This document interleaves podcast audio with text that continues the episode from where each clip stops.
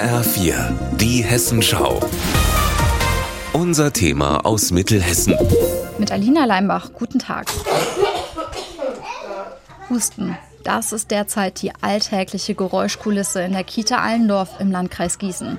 Aktuell ist dort fast die Hälfte des Personals krank. Erzieherin Isa Weber hält sich noch wacker und erzählt, was das für den Betrieb heißt. Seitdem versuchen wir alles Mögliche zu machen, um halt den Kindergarten ansatzweise aufrecht zu erhalten.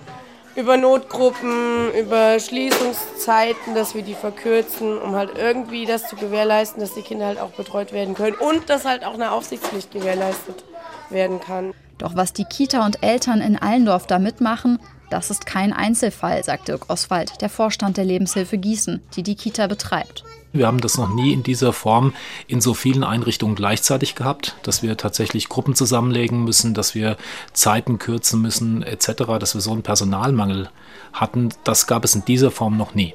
Auch für die Eltern ist das eine echte Belastungsprobe, erzählt mir eine Mutter, die gerade ihr Kind abholt. Es ist natürlich schon schwer, als Berufstätige das alles unter einen Hut zu bekommen. Das ist dann ständig fürs Kind auch, dass die Gruppen aufgeteilt werden oder spontan einfach kurzfristig mitgeteilt wird, dass die Kita an dem Tag zubleibt und das ist schon eine Herausforderung. Auch die Stadt und der Landkreis Gießen, Selbstträger vieler Kitas, sagen mir, sie haben mehr Ausfälle als sonst in der Jahreszeit. Aber warum ist das so?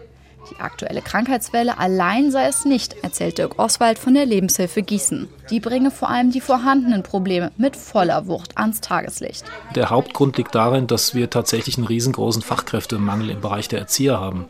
Inzwischen gibt es einen höheren Fachkräftemangel bei Erziehern und pädagogischen Kräften als in der Pflege. Parallel wird die Betreuung massiv ausgebaut, muss sie ausgebaut geweitet werden. Es fehlen Hunderttausende von Betreuungsplätzen.